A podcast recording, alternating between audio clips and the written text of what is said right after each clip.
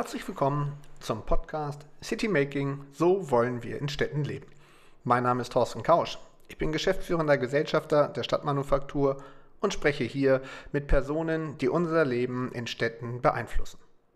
Es geht dabei um die Frage der Herausforderungen für kleine, mittlere und große Städte. Es geht um Trends, aber natürlich auch um das Thema Corona und seine Konsequenzen. Ich wünsche viel Spaß beim Zuhören.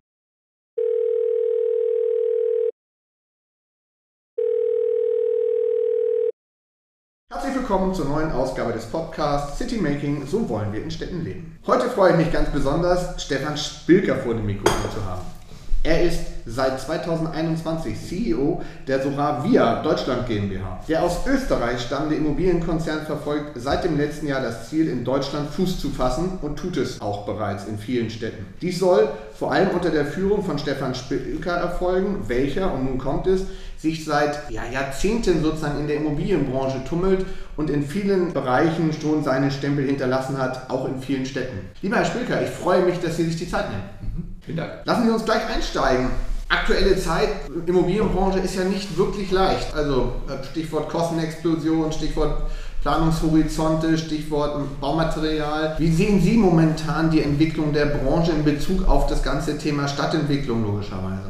Wir haben nicht nur gefühlt, sondern tatsächlich 14 Boomjahre hinter uns, sind durch den 24. Februar diesen Jahres natürlich auf Null gesetzt worden und glaube, haben aber dadurch nur einen Aspekt gehabt, weil viele Dinge sich vielleicht vorher schon angekündigt haben. Insofern haben wir heute eine große Mischung aus verschiedenen Einflussfaktoren, aus der Branche herauskommt, aber auch aus exogenen Faktoren. Wir haben eine Materialverknappung, wir haben eine Mitarbeiterverknappung überall und wir haben fast kein sicheres Element mehr, mit dem wir kalkulieren können. Das heißt, wir können mit den Baukosten im Moment nicht vernünftig kalkulieren, weil wir einfach gar nicht wissen, in welche Richtung sie sich entwickeln. Wir können Zeiten überhaupt nicht kalkulieren weil niemand weiß, wie wir überhaupt, wann überhaupt manche Vorhaben fertig werden. Förderprogramme sind kaum mehr kalkulierbar, weil wir einfach da mit den Städten erstmal in die Interaktion gehen müssen, wie das Ganze zukünftig aussehen soll. Also wir haben eben, oder dann kommt natürlich ein großer Aspekt dazu, die Finanzierung, dass wir eben zukünftig durch die Zinsanhebungen der US-Notenbank, der EZB einfach sehen, dass die Zinsen sich nach oben entwickeln werden. Das sind ja alles Herausforderungen, die, wenn man es mal auf den Punkt bringt, an sich ja, keine kleinen sind, sondern jede einzelne für sich wäre ja schon eine relativ große. Wo sehen Sie die Perspektive? Wie sozusagen wird darauf reagiert aus der Branche? Naja, Im Moment sehen wir einfach, dass alle Mitbewerber oder auch alle Branchenteilnehmer sehr verhalten unterwegs sind und dass wir alle versuchen, alle Vorhaben zu schieben, aufzuschieben, um jetzt nicht genau in dieser Situation bauen zu müssen, sondern dass wir uns sehr wohl überlegen, was tun wir genau jetzt und mit welchen Mitteln tun wir es jetzt, um auch zu, zu sehen, wie entwickeln sich manche Branchen, also auch insbesondere die Mietbranchen, wie entwickeln sich die Wohnungsverkäufe im ETW-Bereich? Gibt es neue praktisch Förderprogramme seitens des Staates, seitens der Städte? Gibt es da Ideen, Überlegungen etc.? Und deswegen sieht man im Moment keinen Optimismus, keinen Pessimismus aus meiner Sicht, sondern man sieht einfach so eine, so eine Starre, dass jeder einfach schaut, was passiert als nächstes und welche Einflussfaktoren könnten sich vielleicht positiv wieder verändern. Ich glaube, die erste Bewegung, die wir sehen werden, ist, dass Baukapazitäten frei werden und dass man wieder auf einem anderen sachlichen Niveau mit Bauunternehmen diskutieren kann, was nicht heißt, dass es dadurch zu Preisnachlässen kommt, aber dass man erstmal wieder auf Augenhöhe diskutieren kann und dass wir damit auch wieder andere Kalkulationsmaßstäbe haben können, insbesondere was die zeitliche Fertigung der ganzen Themen angeht. Sehen Sie an der Stelle ein Bewusstsein auf Seiten der Städte, dass diese Herausforderungen, die Sie gerade skizziert haben, dazu führen, dass Projekte geschoben werden, dazu führen, dass man vielleicht auch Projekte nochmal neu justiert, hinterfragt. Ist da schon ein Bewusstsein für vorhanden?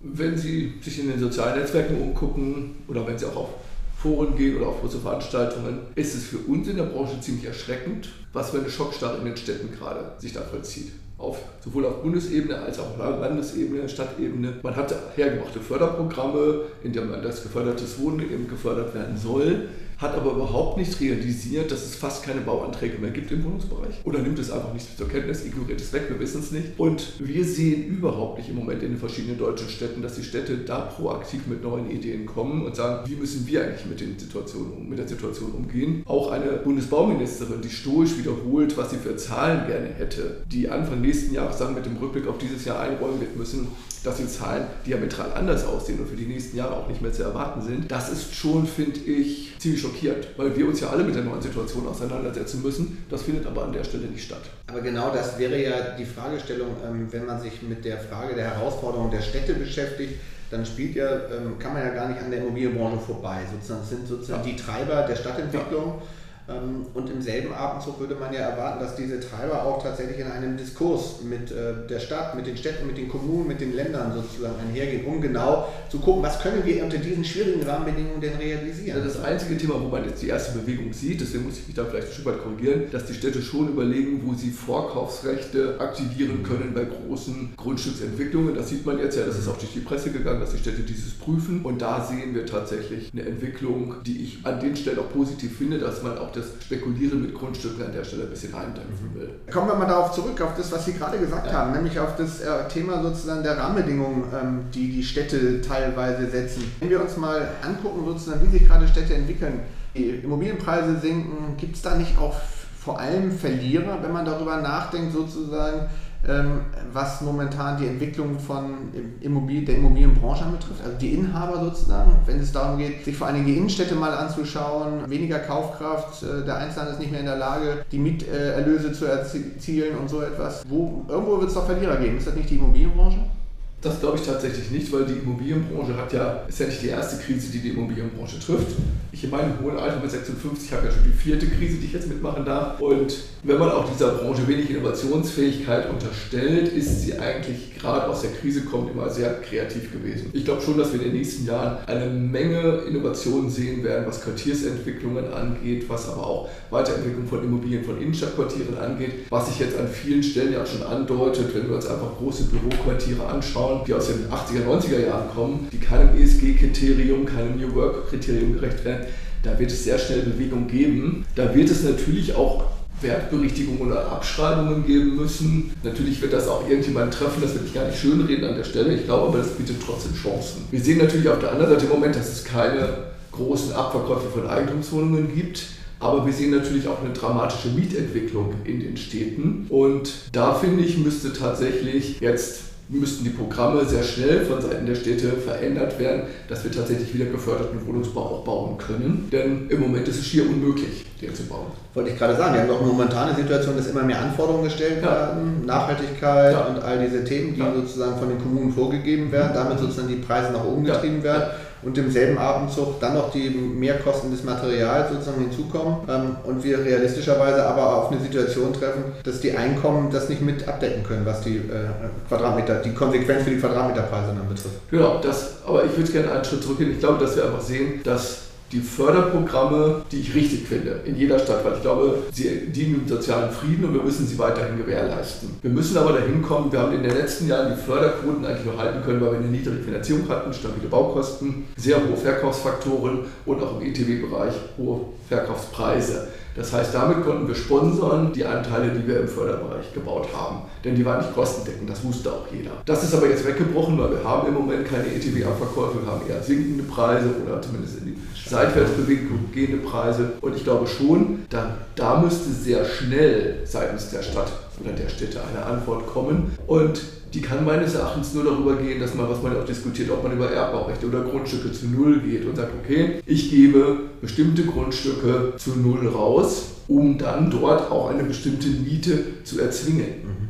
Wenn man zum Beispiel das Holstenquartier nimmt und die Stadt würde am Ende aller Tage ein Vorkaufsrecht ziehen, hätte sie ja diese Möglichkeiten, das zu tun. Mhm im Haushalt die Mittel entsprechend einzustellen, die Grundstücke ganz klassisch zu vergeben und zu sagen, an diesen Stellen darf die Miete nur so und so hoch sein.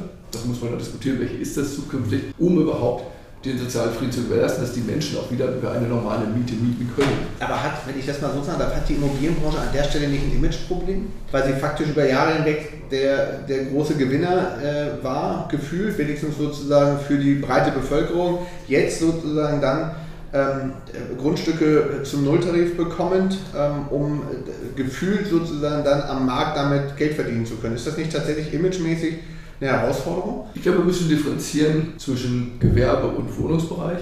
Natürlich hat man im Gewerbebereich ziemlich gute Jahre hinter sich, das ist nicht von der Hand zu weisen. Im Wohnungsbereich ist es schon seit einigen Jahren durchaus in den Innenstädten, in den Kerninnenstädten ambitioniert und deswegen ging es eben nur um die mit den eben beschriebenen Kriterien.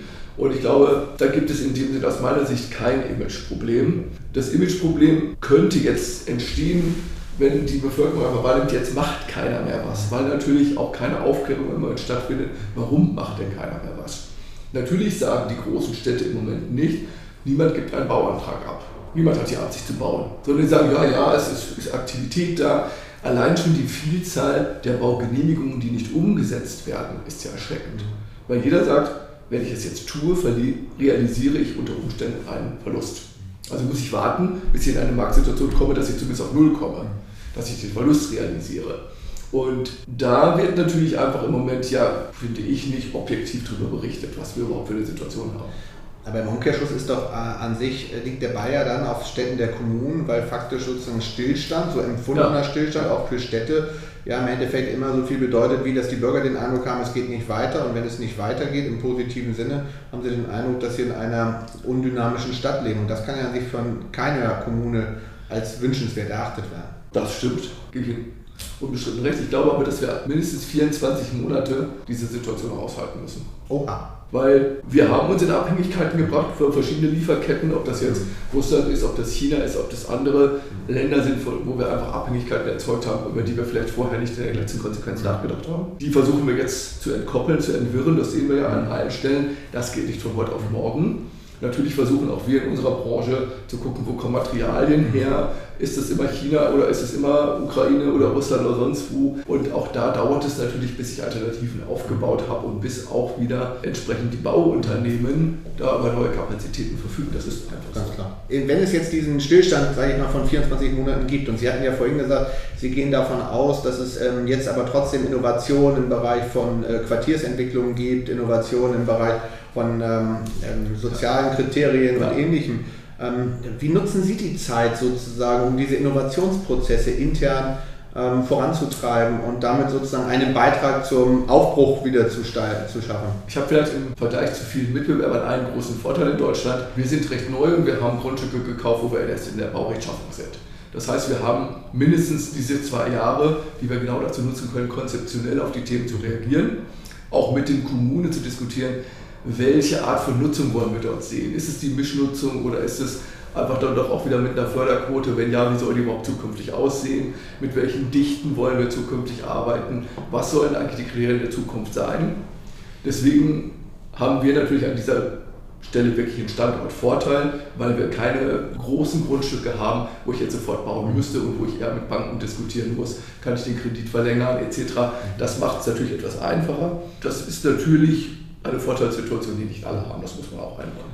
Und wenn Sie jetzt sozusagen an die inhaltliche Ausgestaltung sozusagen denken der Quartiere, was erwarten Sie da für Entwicklungen? Was sind sozusagen die Themen, an denen Quartiere sich in Zukunft äh, ausrichten werden? Sie werden sich am Leben ausrichten, was ich gut finde. Das für mich schönste Beispiel ist, dass ich ungefähr vor 15 Jahren mit unserem damaligen Oberbaudirektor weiter diskutiert habe, wollen wir eigentlich einen Zaun um die City Nord machen und wollen wir es Museum nennen. Da sagte er, ich kann ja nichts tun, wenn nichts passiert, was ja stimmt. Und dann kam sehr viel Bewegung in dieses Quartier, weil Grundstücke sind verkauft worden, also Häuser sind verkauft worden. Und wir sehen ja heute schon, was dort alles passiert. Unternehmen wie Bärenberg gehen aus der Stadt in die City Nord. Es gibt Wohnungsbau, es gibt Hotel. Es gibt wirklich eine klassische Mischnutzung die es für Menschen spannend macht, da zu arbeiten, da zu leben und nicht mehr die klassische Separierung. Es gibt ja auch nicht mehr die großen Nutzer, die ein monolithisches Haus beziehen oder relativ wenige. Und ich glaube, das werden wir in ganz vielen Bereichen einfach sehen. Es geht sozusagen um die Durchmischung ähm, der ja. verschiedenen Funktionalitäten. Nun ist ja ein Thema, wenn man sich mal wieder auf das Thema Durchmischung äh, Innenstadt fokussiert, heißt es ja immer wieder, wir wollen äh, Wohnen in die Innenstadt holen. Ähm, wie realistisch ist das aus Ihrer Sicht und was für eine Zeitdauer äh, kalkulieren Sie, wenn Sie jetzt Hamburg sich angucken, aber wenn Sie vielleicht auch andere Städte sich angucken, um tatsächlich diesen Transformationsprozess alleine an dieser Stelle umsetzen zu können? Da haben wir verschiedene Einflussfaktoren. Ich glaube, wir müssen erstmal schauen, wie sich die generelle Handelslandschaft entwickelt. Wenn wir sehen, was alles in der Mönckebergstraße zum Beispiel in Überplanung ist oder was gerade brachgefallen ist, was noch zu überplanen sein wird und ich glaube, das wird noch längst nicht das Ende sein, dessen, wie sich Kaufhaus-Themen weiter konzentrieren, wie sich generell der Handel verändern wird. dann haben wir erstmal da die Situation, dass der Handel deutlich weniger Fläche braucht, aus meiner Sicht. Das ist jetzt vielleicht eine singuläre Meinung, aber ich sehe das so, dass der Handel weniger Fläche braucht. Und dass wir dann natürlich konzeptionell gucken müssen, was geht in den vorhandenen Gebäuden. Da bin ich in der Diskussion der grauen Energie. Kriege ich neue Nutzungen überhaupt in diese Themen integriert? Das heißt Büro oder auch Wohnungsbau oder auch äh, Bildungsthemen, Altenwohnen, Pflegewohnen. Es gibt ja zig Möglichkeiten, die ich implementieren könnte, aber geht das überhaupt? Wenn ich diese Hausaufgaben alle gemacht habe, glaube ich, kann ich sehr wohl das Thema angehen. Und jetzt kommt der nächste Punkt. Dann müsste ich das aber immobilienübergreifend, quartiersmäßig sehen. Das heißt, ich müsste eigentlich aus unserer Sicht für die gesamte Mönckebergstraße ein neues Konzept machen und sagen, wo soll sich denn die Mönckebergstraße die nächsten 20 Jahre hin entwickeln? Da würde ich gerne auch nochmal einhaben, weil das ist ja eine spannende Fragestellung. Sehen Sie sozusagen die Veränderungen auch, dass die, die Einzelimmobilie in ihrer Bedeutung verliert und im Zusammenspiel mit dem, mit dem, mit der mit der Area Around sozusagen, mit dem Bereich drumherum interagieren muss, um eine Gesamtattraktivität zu schaffen? Zumindest in den innerstädtischen Bereichen und in den größeren Strukturen ja. Also wenn ich jetzt in Stadtteilstrukturen bin, die kleine, das kleine Mehrfamilienhaus wird dieses Thema nicht haben. Aber wenn ich jetzt hier, wir gucken jetzt gerade auf Bleichen, wir gucken gerade auf den neuen Wall, da wird es zukünftig so sein. Deswegen haben wir die BITS auch letztendlich den großen Erfolg gehabt, weil die Einzelimmobilie nicht im Fokus steht, sondern das größere Quartier oder die größere Area. Und ich glaube, so kann es in der Zukunft funktionieren.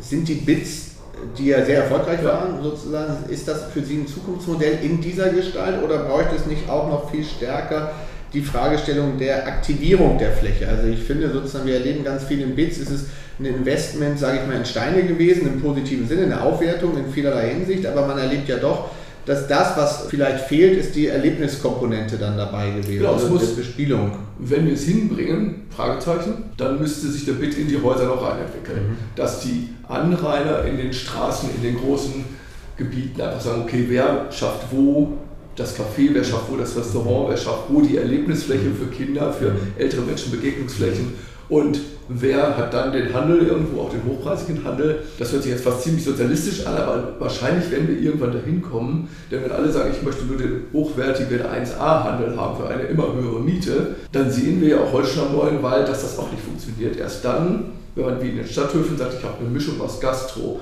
aus Erlebnis, aus Verweildauer und auch aus Handel, kann ich Menschen wieder motivieren, in die Stadt zu gehen und da zu bleiben. Das würde ja beim Umkehrschluss bedeuten, dass ich an sich ein Management dahinter legen muss. Also ich brauche jemanden, der genau diese Koordination macht, der im Endeffekt sozusagen so eine Gesamtidee kommt. Ähm, das wiederum kostet aber Geld. Woher soll sozusagen die Finanzierung für solche Modelle denn tatsächlich stammen? Ähm, bisher war es ja immer so, dass häufig sozusagen Handels-, Werbegemeinschaften sozusagen dann das getragen haben. Ähm, ist das nicht zu kurz gegriffen? Müssten nicht auch viel mehr sozusagen die Immobilienprojektentwickler und die Immobilieninhaber da stärker involviert werden? mal ganz futuristisch auf ein Spiel setze, dann würde ich einfach sagen, ich muss mich mal mit den Erdgeschossen insgesamt befassen oder auch mit dem ersten OG vielleicht und sagen, das ist quasi für mich ein Topf, eine Summe. Mhm. Und das müsste schon insgesamt gemanagt werden und dann gibt es Zuschlüsselungen für jede Immobilie, welcher Ertrag steht dir zu. Weil es kann ja nicht sein, dass einer sagt, okay, ich habe an das Luxuslevel XY vermietet für 300 Euro. Aber ich erwarte schon, dass du das Café für 15 Euro daneben dann machst, weil meine Kunden müssen ja auch entertained werden. Mhm. Das kann nicht funktionieren. Das ist jetzt auch marktwirtschaftlich dann schwierig, weil letztendlich, das haben wir jetzt auch an vielen Stellen, auch in Hamburg gesehen, bricht auch die große Top-Miete wieder weg. Weil der Kunde sagt, naja, wenn dann nur noch diese Läden aneinandergereiht sind, ist es ja auch nicht schön. Und ich glaube, da muss man alle Eigentümer hin motivieren. Das ist relativ schwierig für den Projektentwickler, weil er ja nur die Erstinstanz ist. Für den Projektentwickler geht es nur dann, wenn wir komplett neu zu entwickelnde Quartiere haben. Gucken wir Hafen City an, gucken wir letztendlich, wenn wir jetzt in Altona das ganze Thema sehen oder im Holzenquartier, könnte man das tun, könnte man darüber nachdenken, wer schafft welche Erdgeschossthemen und wird vielleicht dafür auch belohnt, dass er es tut. Also im Endeffekt ist das ja, wenn man so will, ein großes, ein großes Einkaufszentrum-Management. Ja, äh, genau. wäre rein theoretisch ja der Gedankengang. Ist so etwas angelegt, auch schon bei Projektentwicklungen, solche Strategien sozusagen auch konzeptionell mit einzubeziehen und sie auch einzupreisen? Wenn ich ein Größencluster habe, ja. Mhm. Wir entwickeln ja eine große Liegenschaft in Mülheim und auch eine große in Köln. Wenn ich das Größencluster habe, ich sage mal so 40.000, 50.000 Quadratmeter aufwärts, mhm. dann kann ich das tun. Darunter habe ich fast keine Möglichkeiten, das zu tun. Mhm weil ich dann letztendlich wieder daran scheitere. Mhm. Aber gucken wir einfach wieder mal ins Holzenquartier, irgendwann wird es ja entwickelt werden. Da hätte man diese Möglichkeit, dass man sagt, okay, wenn du im Erdgeschoss für Kinder etwas tust, für alte Menschen was tust, Café oder sonstige Begegnungsstätten machst, schuldest du keinen geförderten Wohnungsbau. Wenn du es nicht tust, dann schuldest du entsprechend geförderten Wohnungsbau, dass ich da auch mit Ausgleichsthemen agieren kann und damit auch die Mischung letztendlich fokussieren kann. Bedeutet das im Umkehrschluss aber auch, dass der, ist das sozusagen vom Know-how und von dem Bewusstsein sozusagen auch tatsächlich Gegenstand auch der Branche, diese Themen auch von vornherein so nicht nur mitzudenken, sondern sie auch tatsächlich nachher in ein Management so zu überführen, dass das ja eine nachhaltige Transformationswirkung hat, weil das Thema haben Sie ja gerade genannt, das, was wir jetzt gerade in den Innenstädten erleben, auf den Erdgeschossflächen, auf der Frage der Handelsflächen, wird ja nicht in zwei Jahren vorbei sein, sondern es wird ja ein Trend sein, der den Transformationsprozess sozusagen die nächsten Jahre weiter begleitet. Also braucht es ja auch eine Struktur, die stets und ständig an diesem Transformationsmanagement auch arbeitet. Ich tue mich da schwer, weil wir haben ja im Moment eine Situation, dass der Projektentwickler ist eine kurze Zeit für die Immobilie verantwortlich. Wir sehen das, dass es aus meiner Sicht in großen Teilen in der Hafen City super geklappt hat. Dass man eben, wenn es ein Gesamtkonzept gibt, wie soll das Erdgeschossthema aussehen, und da rede ich jetzt noch nicht von Erträgen, kann man kritisch darüber diskutieren, aber erstmal konzeptionell, dass wir dann gute Immobilien übergeben an die zukünftigen Eigentümer. Und dann geht es ja in die nächste Transformation, wie gehen die miteinander um, wie mhm. machen am Kaiser Kai zum Beispiel oder am Sandtor Kai, mhm. wie gehen die mit der Situation um. Da sehen wir jetzt auch die weiteren Entwicklungen. Da funktioniert das. In der Innenstadt gibt es, glaube ich, einfach noch viel Bedarf, dass die Eigentümer, auch die Projektentwickler miteinander in eine andere Interaktion, runde Tische, Diskussionsforen treten. Wie soll eigentlich die Innenstadt zukünftig aussehen? damit es überhaupt wieder für alle Erträge bringt. Mhm, genau. Wir haben einfach Jahre hinter uns, da musste man nicht denken, da hatte man diese Erträge. Und jetzt kommen wir auf einmal dahin, Sie können in jede Innenstadt Deutschlands gehen, da sind auch in den Top-Lagen eine Menge Geschäfte leer. Und die Vielzahl der Pop-Up-Stores zeigt uns, dahinter steht auch kein Ertrag. Das wird quasi, und da bin ich wieder bei unserer Innovationsgeschwindigkeit in der Branche, wir werden jetzt gezwungen, ob wir wollen oder nicht, wir brauchen neue Lösungen. Ähm, ich finde das ja sehr, sehr interessant, ähm, weil ich glaube, das, was Sie hier gesagt haben, ist, wenn Sie abgeschlossene Areale haben, dann kann man das kreieren, haben Sie ja gesagt, ab 50.000, so, ja. Mal Daumen. Ja. Ähm, das gilt für große Areale, aber das heißt ja im Endeffekt, dass diese, diese Situation, in der wir ja in vielen Innenstädten in Deutschland eintreffen, dass wir ganz verschiedene Immobilieninhaber haben, dass wir verschiedene Assetklassen teilweise haben, dass wir verschiedenes Management dahinter haben da sozusagen haben Sie ja nicht eine homogene Steuerungsmechanik, sondern da müssen Sie ja erstmal dazu kommen, überhaupt in eine Struktur sich einzufinden, wo Sie, sage ich mal, von den großen Investoren bis hin zu Einzelimmobilieninhabern ähm, das Miteinander kreieren. Ähm, ist da die Bereitschaft auf allen Seiten gegeben aus Ihrer Sicht? Ich glaube, die Bereitschaft wird fast erzwungen werden vom Markt. Mhm. Denn wir, wir sehen ja einfach, dass die Flächen brach fallen, nicht wir vermietbar sind, dann senke ich den Mietpreis. Das ist ja eigentlich nicht meine Idee. Ich habe zwar für 50 Euro vermietet, dann gehe ich auf 25, dann gehe ich auf 15, dann wird schon einer kommen oder ich mache einen Pop-Up-Store. Downtrading, ne? Ja, dann mache ich einen Pop-Up-Store. Das kann es aus meiner Sicht nicht sein, sondern damals hat man ja auch genauso, da sind ja auch die Bits entstanden, dass man gesagt hat, naja, wenn ich jetzt die Fliesen oder Karren austausche vor meiner Tür, das wird nicht viel bringen. Ich kann auch noch einen Blumenkübel dahinstellen, sieht aber komisch aus. Also müsste ich mich mal mit den anderen auseinandersetzen, wie kommen wir gemeinschaftlich zu einem guten Bild was den Nutzer dieser Flächen letztendlich entertaint und begeistert. Und jetzt sind wir wieder an dem Punkt, jetzt muss ich in die Häuser gehen, muss einfach sagen, okay, wenn ich 500 Meter den neuen Wall laufe und habe eigentlich keine Möglichkeit, einen Kaffee zu trinken, das kann nicht die Zukunft sein. Mhm. Nur wenn alle über ihre Mietoptimierung nachdenken, dann werden wir dann natürlich kein Ergebnis haben. Aber dann werden viele dieser Läden meines Erachtens in den nächsten Jahren abziehen. Ich finde ganz exemplarisch zumindest für mich die Friedrichstraße in Berlin. Man hatte hochgezogen in den 90er Jahren, große monolithische Bauten, die großen Stores sind gekommen. Was sehen wir heute? Sie gehen zurück in den Westen. Die Flächen gehen teilweise, werden einfach nur noch Showrooms. Und die Friedrichstraße ist relativ in großen Teilen unattraktiv geworden. Wer müsste das machen aus Ihrer Sicht? Also wer soll, wen sehen Sie da in der Verantwortung, solch einen Prozess genau dieses Bewusstseins und tatsächlich dieser Durchmischung von verschiedenen Funktionalitäten zwecks Aufenthaltsqualität, um mal so ein, so, so ein Buzzword zu nehmen, ähm, auch auf den Weg zu bringen. Wer ist das? Für, mich, sind, Stadt, die, sind für mich sind es die jeweils größten Eigentümer in einem bestimmten Teilgebiet in Zusammenarbeit mit der Stadtentwicklung Stadtplanung. Ähm, das ist ja sehr spannend, weil ich finde sozusagen, dass eine ähm, intensive Diskussion darüber ähm, existiert. Ähm, Im ZIA wird die ja unter anderem auch dazu geführt. Genau die Frage, welche Rolle nehmen eigentlich, nimmt eigentlich die Immobilienbranche zur Entwicklung der Innenstädte ein? Und da finde ich Ihr Plädoyer zu sagen, es muss ein Miteinander sein, umso besser. Da würde ich aber gerne nochmal drauf schauen, äh, was Sie auch vorhin gesagt hatten, sozusagen, Sie haben, Sie haben die, die Perspektive, dass häufig die Kommunen noch nicht da angekommen sind im Miteinander sozusagen, also dass man noch nicht interagiert miteinander zwischen Privaten und Woran scheitert das aus Ihrer Sicht? Ist es daran, weil man halt auch auf Seiten der Immobilieninhaber, wie Sie ja sagten, die letzten Jahre überhaupt keine Notwendigkeit hatte, im Miteinander über Lösungen zu, zu ähm, nachzudenken? Also wenn man fair ist, muss man einfach mal sagen, wir haben auf der einen Seite die fehlende Notwendigkeit gehabt, die letzten 14 Jahre an vielen Stellen.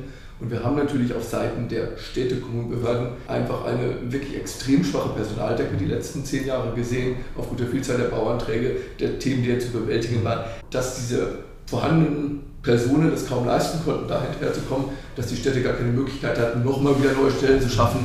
Wir wollen jetzt nochmal innovative Wege gehen, wir wollen einfach da weitergehen.